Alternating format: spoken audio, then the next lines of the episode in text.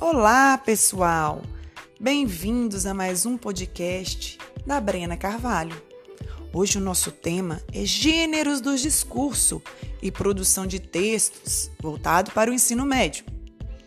Os gêneros do discurso são um elemento fundamental no processo de produção de textos, porque são responsáveis pelas formas que estes se assumem. Qualquer manifestação verbal organiza-se inevitavelmente em algum gênero do discurso, seja uma conversa de bar, uma tese de doutorado, seja linguagem oral ou escrita.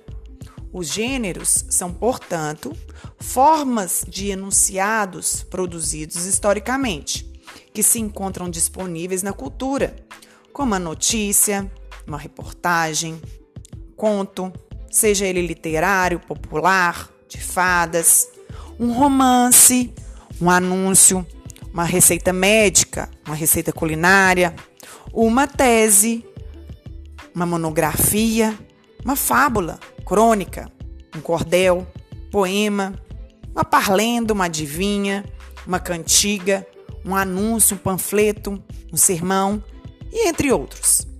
Os gêneros se caracterizam pelos temas que podem veicular, por sua composição e marcas linguísticas específicas. Assim, não é qualquer gênero que serve para se dizer qualquer coisa, em qualquer situação comunicativa.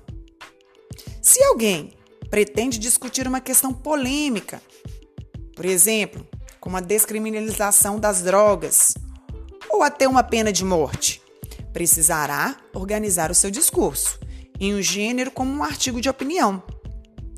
É um gênero que pressupõe a argumentação a favor ou contra questões controversas, mediante a apresentação de argumentos que possam sustentar a posição que se defende e a que refuta aquelas que forem contrárias à que se defende. Por outro lado, se a finalidade for relatar um fato ocorrido no dia anterior, certamente temos a notícia, deverá ser esse gênero escolhido.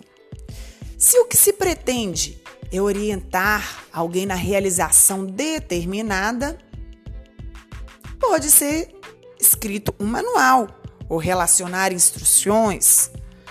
Se a intenção for apresentar algum ensinamento por meio de situações exemplares, colocando animais como protagonistas, para representar características humanas, então o gênero usado deverá ser a fábula, pois se trata do gênero mais apropriado.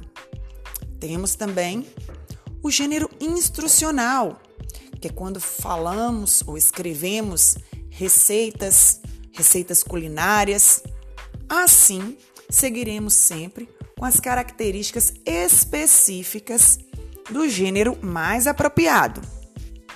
Portanto, saber selecionar o gênero para organizar um discurso implica conhecer suas características para avaliar a sua adequação aos objetivos a que se propõe e ao lugar de circulação, por exemplo. Quanto mais se sabe sobre esse gênero, maiores são as possibilidades do discurso ser eficaz.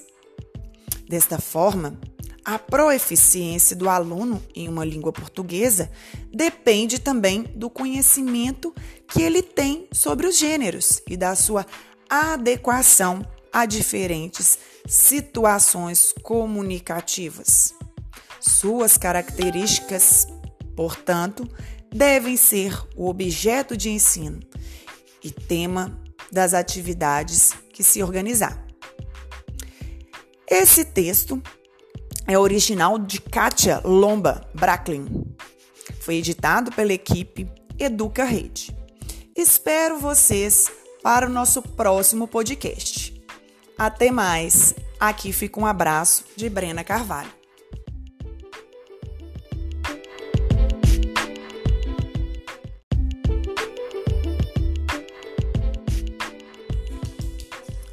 Olá, pessoal. O meu nome é Brena Carvalho e o nosso tema de hoje é Gêneros do Discurso e Produções de Texto. Os gêneros dos discursos são elementos fundamentais no processo de produções de texto, porque são os responsáveis pelas formas que estes se assumem, que se apresentam. Qualquer manifestação verbal organiza-se inevitavelmente em algum gênero do discurso, seja ele numa conversa hum, de entre amigos, colegas em um bar, numa tese de doutorado, seja uma linguagem oral, uma escrita.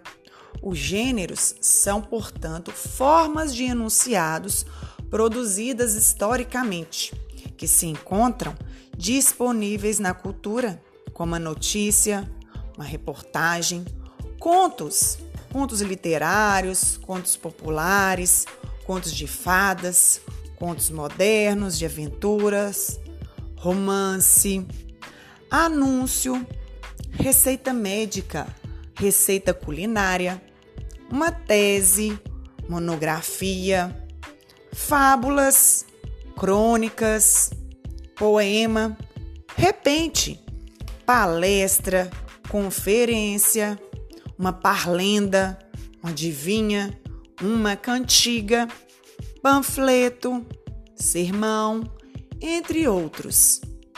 Os gêneros se caracterizam pelos temas que podem veicular, por sua composição e marcas linguísticas específicas. Assim, não é qualquer gênero que serve para se dizer qualquer coisa, em qualquer situação comunicativa. Devemos ficar atento para suas características e assim aplicar. Se alguém pretende discutir uma questão polêmica, como a descriminalização das drogas ou pena de morte, precisará organizar o seu discurso em um gênero como o artigo de opinião. É o gênero que pressupõe a argumentação a favor ou contra questões controversas, mediante a apresentação de argumentos que possam sustentar a posição que se defende e ou refutar aquelas que forem contrárias a que se defende. Por outro lado, se a finalidade for relatar um fato ocorrido no dia anterior, certamente a mais apropriada será a notícia. Deverá ser o gênero escolhido. Se o que se pretende é orientar alguém na realização de uma tarefa determinada, pode ser manual ou relacionar instruções, por exemplo.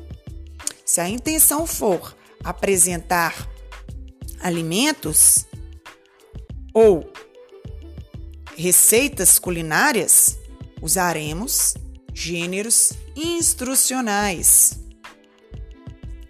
Se a intenção for apresentar um ensinamento por meio de situações exemplares, colocando animais como protagonistas para representar determinadas características humanas, assim deveríamos ou devemos, na verdade, usar a fábula, que é o gênero mais apropriado.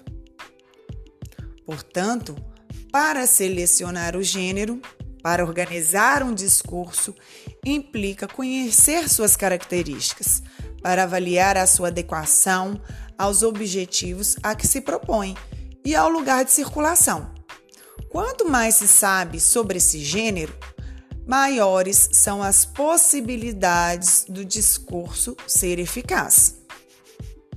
Desta forma, a proeficiência do aluno em língua portuguesa depende também do conhecimento que ele tem sobre os gêneros e de sua adequação às diferentes situações comunicativas. Suas características, portanto, devem ser objeto de ensino e tema das atividades que se organiza. Esse texto teve a colaboração original de Kátia Lomba Bracklin, editado pela equipe Educa Rede. Espero que vocês tenham gostado das dicas de hoje. Até a próxima gravação do nosso podcast de Brena Carvalho.